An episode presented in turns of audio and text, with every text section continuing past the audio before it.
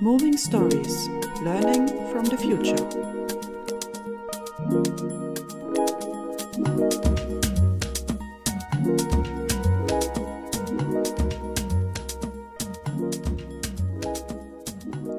Okay, so welcome again to our podcast, Moving Stories. And I'm very happy uh, today to be linked to lovely Cuba and to a very handsome young man, Alejandro. um, I actually met him in uh, here in Germany, in Kassel, but I'll talk about this later. so, Alejandro, hello. Good. What is it? Evening here in even in Germany is evening, and you are behind. Right after lunch. It's 1.30 p.m. Yeah, so it's six hours back. okay. Mm. And how is the weather? Is it is it warm, hot? What is it like? Very hot, like 32 degrees hot. Okay. and you're probably a beach boy if you're not sitting uh, in front of the screen. Yeah, definitely. the weather is very supportive. Yeah. So Alejandro, just uh, you are um, how how old are you right now? I'm 24. 24. And uh, it, where did you grow up? I mean, let, us talk a little bit about about your family, where you come from. I come from a very, my family comes from a very small town, like uh, uh, outside of Havana like in another city. Um, it's named Pinar del Rio. Mm-hmm. Um, when my mom was pregnant, uh, she moved here to Havana. And yeah, here is where I grew up. Even though the circumstances were not the best, we managed to create a healthy and happy environment for my childhood. Um, Are you the only son? No, I have a sister too.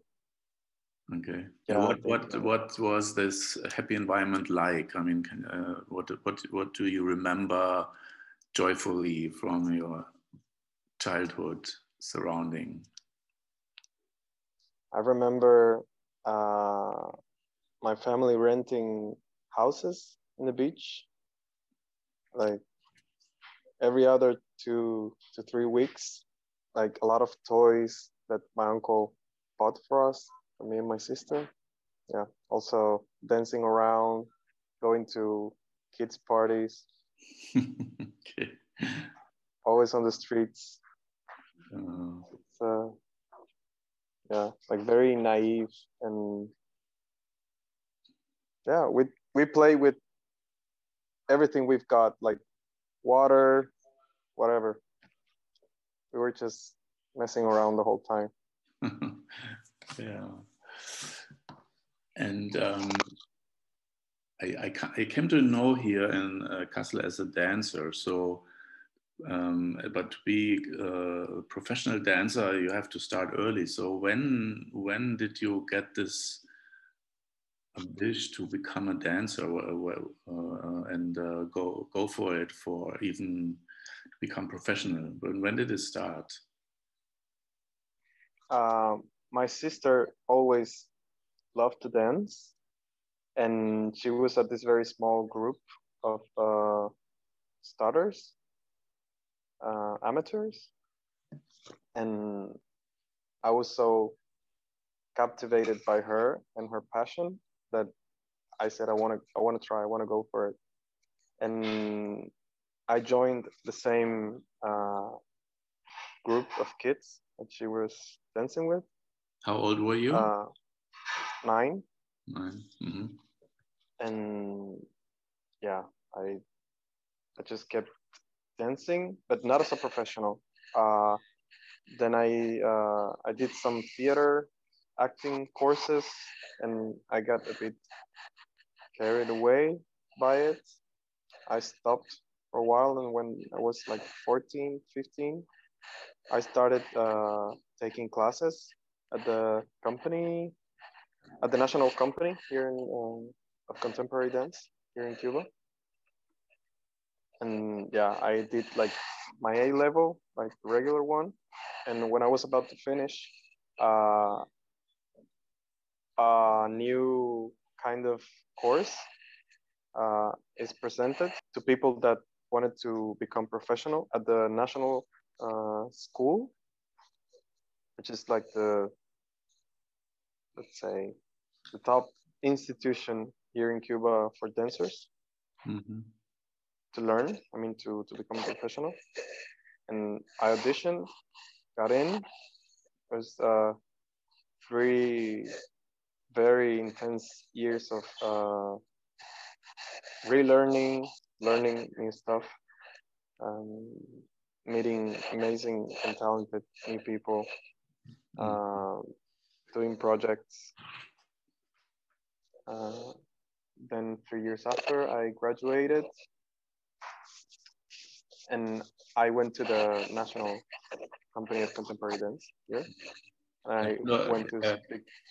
Can you uh, hold your mic a little bit? It's scratching on your t-shirt. Yeah. Okay. Okay, sorry.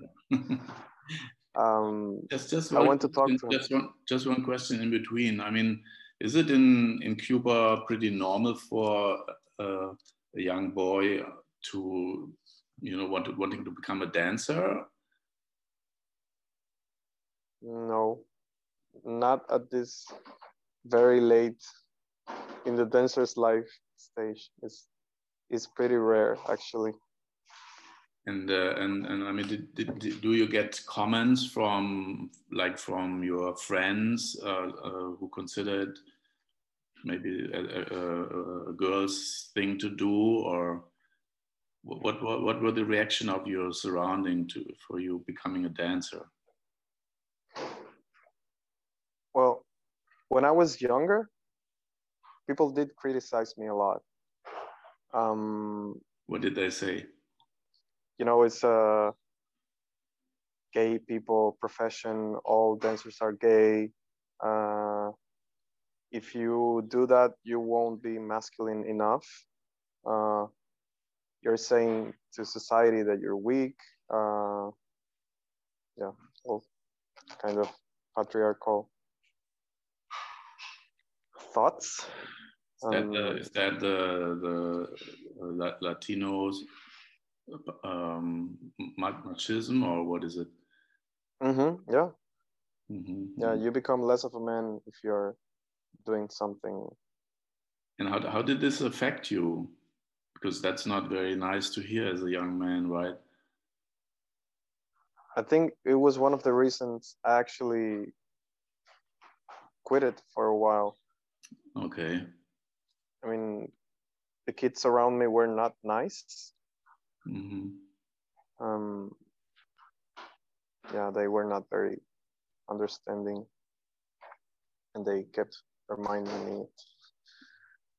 And why did you stop? I were you uh, did you you know did you want to belong to them or were you just frustrated? Why did you stop then?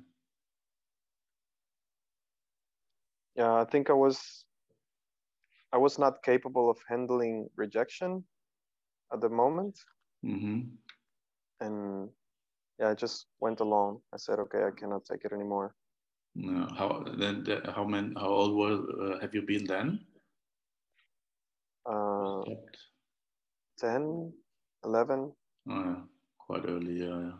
Okay. But because I mean later, I mean I remember that this, uh, you know, uh, the National um, Dance School is is very famous, even world famous, right?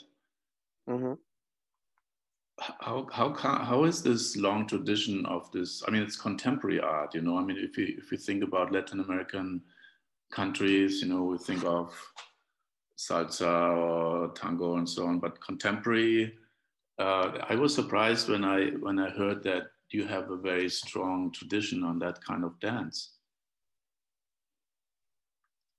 Is- Yeah. do you know Do you know about this history? I mean, when when did it start? Must be quite early, right?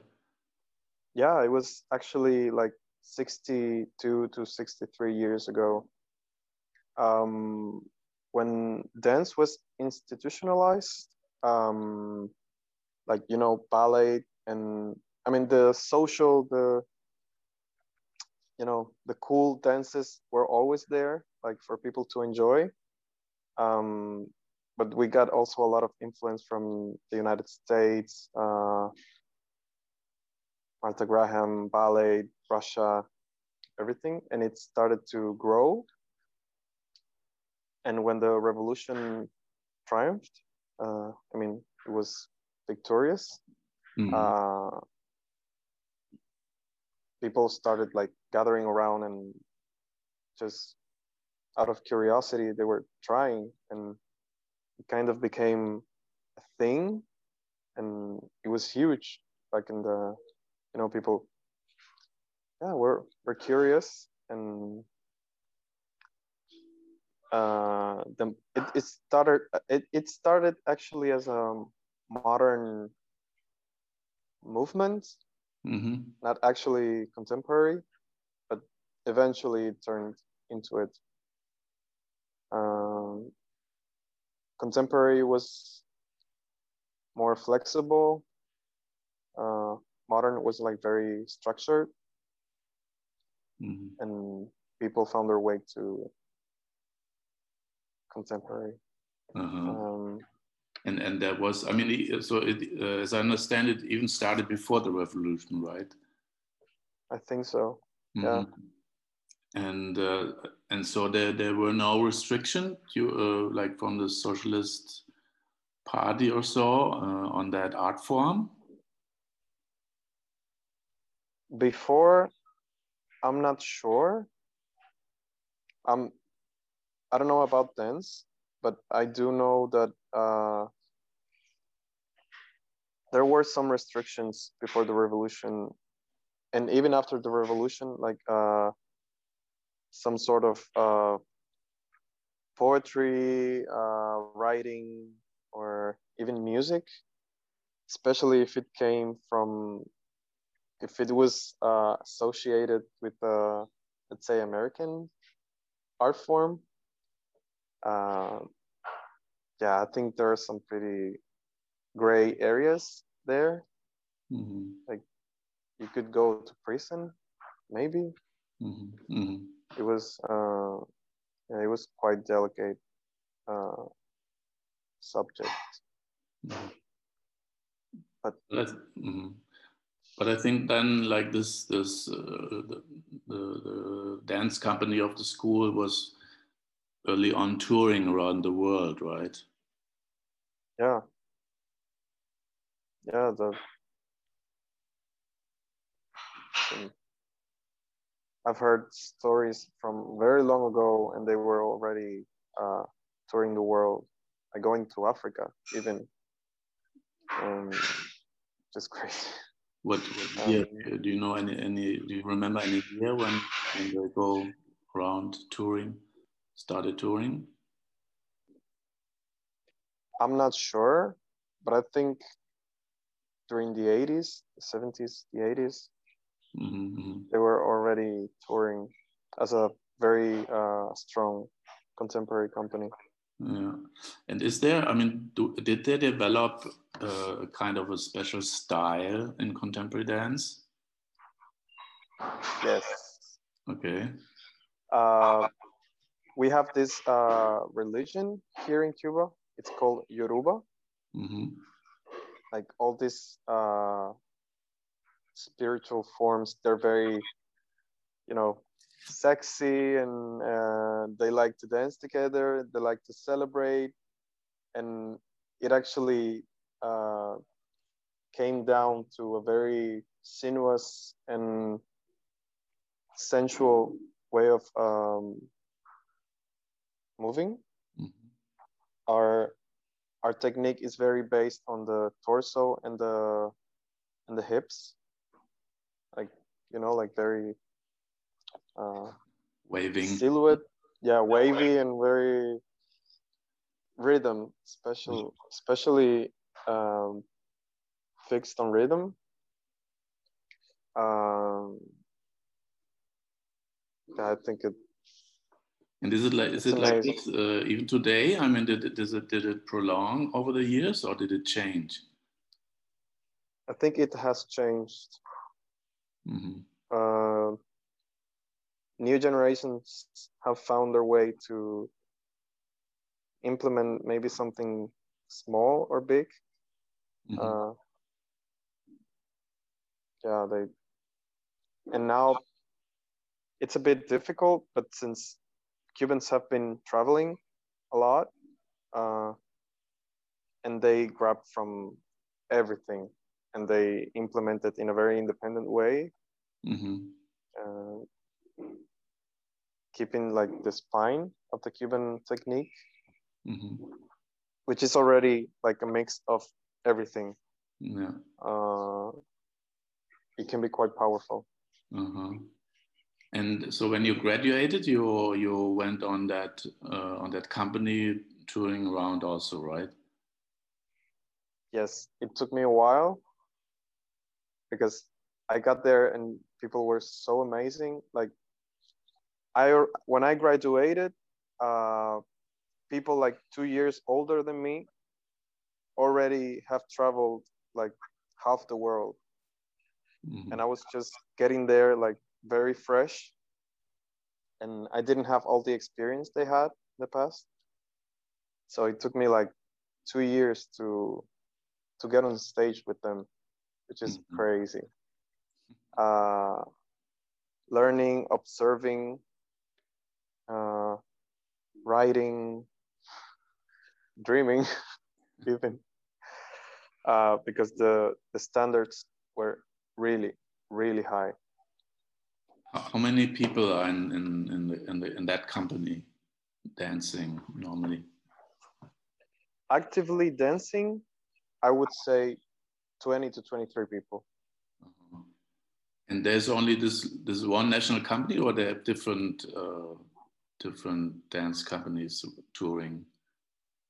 Uh, now there are more companies touring, uh, but there's like the National Ballet Company, hmm the contemporary one, and the folklore, like the more, Mhm. uh, you know, root-based uh, kind of Cuban dances. Mhm. Um, But in contemporary in contemporary, there there was only this one company. before, yes. Now we have more. But when you when you when you start when you try to get in, was only one company. No, there there were actually like a few more, Uh-huh. but this this one was the biggest. Like Mhm. uh, the one I was really interested in. Like I've been seeing them for years, like, since I was very young, Mhm. and it was always amazing. Great The work. to, to follow. Uh-huh. hmm So I, I- I guess that was quite a pretty hard, uh, you know, to get in, right? Yeah. And uh, so then you you toured with them for for how long? How many years did you tour with them? I was in the company for four years. Mhm, mhm. What was your most amazing uh, experience during that time? Uh, there were many, of course, um, but I went uh, three times to Mexico City, and we performed at the National Auditorium in front of fifteen thousand people. Wow. wow. I remember, like, for the very five minutes of the performance,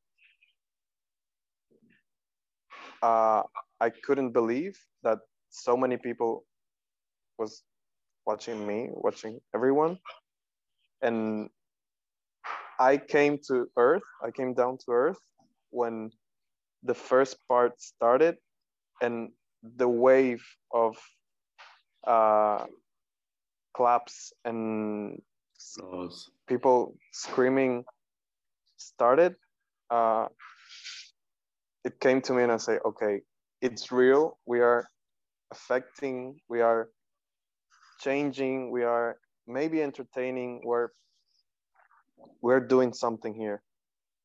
Mm-hmm. And it was like an, an electric shock. uh, yeah, and then yeah, it was joy and tears all the way till the very end of the performance. Wow. Yeah. And I, I guess I mean this. Uh, I mean to interact with the audience. Uh, I think this is probably uh, it's, it's, a very important part for you, right? I mean, I, on the one hand, I think just to be on stage and and move, you know, and be in line with all the others is also a very satisfying uh, um, thing to do. But I mean, to get to, to feel you have an impact, I think that, that must be super, right? Mm-hmm. Is, yeah, is that... that's the goal. I would. What? No, no, sorry. Go on, go on. I would, as a professional, I would never pretend that there is no audience just mm. to feel more comfortable. I will always have them present as a communication because I'm not standing there alone. Uh, okay, I, I have something to say, and in my mind, I'm. It must be it must be very clear that someone is listening, mm-hmm. and it kind of translate itself into my body movement and my my way of projecting my emotion my emotions. Uh yeah no matter how big the crowd is. That's that's I always that's probably why it's so difficult now to do something like uh, online right without having that reaction. You have to develop a whole new mindset. And approach yeah. Is is there is there i mean you say uh, you know you have something to say. What what is it you want to say if you dance? Is that does it change or do you have a message which repeats for you?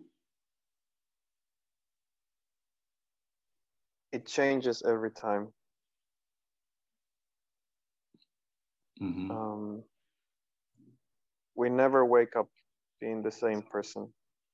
Uh,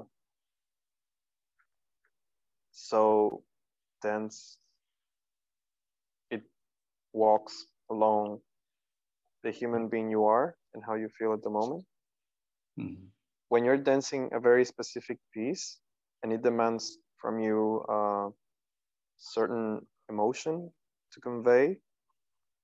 I mean, you reach that uh, emotive memory and you connect to that. Uh, but I think there's always some part of you that gets involved, and it's not just what what the choreographer or the director wants from you, but there's this tiny piece of your soul that gets in that moment too and it, mm. Every time is different it takes the it takes it to a yeah, it takes you to embrace new colors and new sensations every time mm-hmm. and then uh, as i remember uh, touring um, so you were in germany uh, somehow you connected with Sozo Vision in Motion, the contemporary dance school here in Kassel. Um, and you wanted to continue with education. I mean, why did you want to continue? Because you have kind of reached already the kind of the top, the top. Yeah, I found Sozo. I was mesmerized by first, Deborah, um, when she was like introducing me to school and saying, this is what we have to offer, I was like, I still have so much to learn. Um, and especially since uh, some time went away during the pandemic, uh, I started considering like another education after that. You know, you can get a bit lost uh, when you're not moving or you have, you know, some experiences. And I was kind of lost. And I, I thought to myself, maybe this is a good time to let go of everything I've I've learned in a way. It mm, it's stealing me, but I thought to myself, I think it's a good moment to rethink what I actually want as a performer and maybe fix some of the bad habits I've got during the years. Working in a company has a very peculiar way of uh, dealing with things. Can you give an example for that? For example, technically speaking, you can you can develop like quite bad habits. It's uh like doing ballet or any classes. As soon as you start developing your own like signature kind of way of moving or yeah you can you can get stuck on what's on what's comfortable like pretty easily Mm-hmm. um, And what what like? yeah, i thought it i thought it would be Mhm. And uh, so when Yeah. you you you trained some so for some weeks here in Kassel with uh, Deborah's school, um, was what was appealing to you at the time? I mean, uh, mm, being in this new school for you.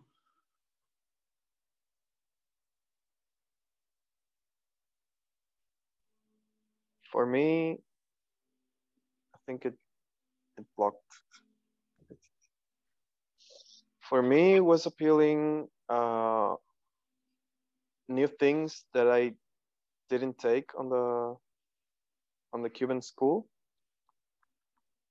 like uh i mean you do it like very on the very basics like how the human body works uh this martial arts discipline was also very appealing. And yeah since the very beginning i felt it was a very strict and disciplined uh, training and you can get uh, experienced people young and ambitious uh, creators as well uh, guest teachers. Yeah. And also i felt from the very beginning that it was a very healthy environment uh, which is also very important uh, everything is very calm and transparent uh, i think it gives the people that are trying to become a dancer or maybe you kind of are uh, space to to be yourself Mm. uh, i know since i got there i felt that i had space to my inner creator to breathe and walking around the city and say hey maybe i can do this. And i actually have the platform uh, to do it or yeah it just comes through you. And it only happens when you feel at home or Mm. uh, supported uh, by everything around you. From the teachers to the students that you spend so much time with. Uh, they implement they give uh, they give and take from you in a very special way. Hmm Yeah, I think uh, uh, Deborah Smith wicker that's her name, uh, is doing a good job since 10, uh, 10 years now. And um, I, I, I also like have them to to think about kind of a democratic style of learning and studying, and I think that's also rare among dance schools. You know, normally they are very strict and um, tough, right? I think he, mm-hmm. she has a good teaching style with her, her teachers, and you're kind of eye to eye level there, right? Yeah, yeah, yeah. Mm. It's a very gentle, strict way of teaching. But then you had to go back uh, because you had the wrong visa um, in the middle, you know, of the first uh, year. That was really tough. Uh, that's because uh, to get a new visa, you have to, you can't do it in Germany. You have to go to your own country. Quite silly thing. So uh, you're mm-hmm. back there for some months now. But mm-hmm. uh, now, um, as I heard, you finally get a visa, you can come back, right, to Kassel. Um, my visa application was accepted, but it has to go through a process. Now the documents go to Germany, uh-huh. and there they decide whether I'm uh, able or not able to go. Uh, it's how things work here. Um, yeah, well, yeah. that's that's not a big problem when you have a um, an occasional paper, you know, from the school. Um, then you you will be accepted easily, I think. Just. Uh, I hope so. Maybe just tell us uh, a little bit about the daily life in Cuba right now, because uh, you know when people think of Cuba, they they see uh, the beaches, the big, great cars, the beautiful people. But you told me that the everyday life is quite tough. what is the tough part about that now in your daily life there? It's very sad, but the toughest part, it starts, uh, I mean, going to do groceries. Um, we don't have enough food sometimes. Uh, yeah, uh, that's just the beginning. Um, since nothing is coming in, or I don't know why the government it's so uh, I don't know they're so against relationships, or I really don't know what's happening. But just getting food, it's like a very daily and difficult uh, process. Mm-hmm. Um, we are a tropical country, and you rarely see fruits oh. in the streets. Um, they are all exported. Been, who knows? Yeah. We don't have coffee. Wow. Uh, it's crazy. I mean, um, and also corona is really bad here. Like we're having nearly a thousand cases per day wow. in such a small country.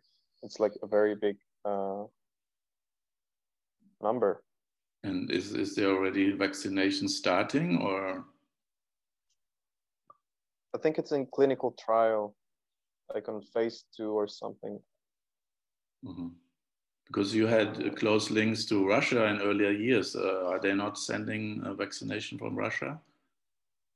Uh, no. They're very focused on making their own vaccine, mm. uh, which I believe if they do it, it will be a very good one. Um. Cubans, yeah, they're pretty good at, at this kind of stuff. Um, but yeah, not not everything is like beautiful beaches and Yeah, but the hospital hospitals are probably really overfilled by COVID patients, right? Mhm. Yeah. They're even turning some hotels uh, in the city uh, places that people can go to be treated. Mhm. Yeah. So you have to take a lot of time during the day to to get food. And uh, um, what about the income? Is it uh, what what's the income situation? Are, is there, in consequence of that, a lot of poverty amongst people, or Yeah. Um, there was like this kind of uh, restructuring uh, how much people earn and the prices in the streets. And the prices went so high that let's say you earn 3,000 Cuban pesos. I don't know actually how much that is. Let's say 60 euros per month. Uh, and just let's say you pay 10 for chicken. um, Like, mm, uh, how much can you get out of that? mm, Uh, like eggs, 12 euros, like a box. Um, my mom is always complaining, like, where are we headed? like the prices are insane. This is nuts. And since the offer it's lower than the demand, Mhm. prices are just going higher and higher. People are taking advantages of what's missing. Mhm. Uh, I think they have no other choice. Mhm. Um, I don't know, but it makes it just a bit more complicated for us. And is is there anybody speaking up? I mean, is is there any um, you know kind of opposition or, or party or a group of people who who who raise their voice against this? Yeah, sure. And the government immediately tries to shut them down. Uh, like if someone speaks differently, uh, they're just being paid by the American government. Uh, they listen to no one. They make assumptions and they start criticizing or banning to everyone who speaks or thinks differently. It's just not in their mindset that we're all different and okay, you can be revolutionary, you can love Cuba and still think differently. Mm, Uh, but they don't take it that way. mm, So people are actually being held captive, uh, take people to prison, which is insane. Let's say you start posting on social media, I don't like this, I will do a peaceful uh, protest. No, then you are being paid by the American government. Or uh, you're a liar, you're a traitor.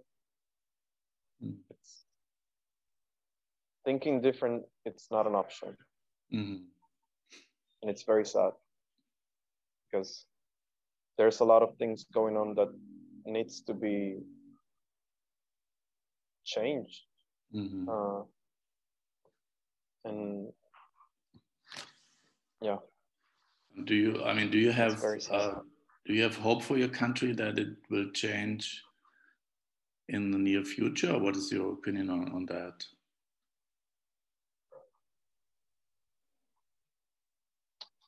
i think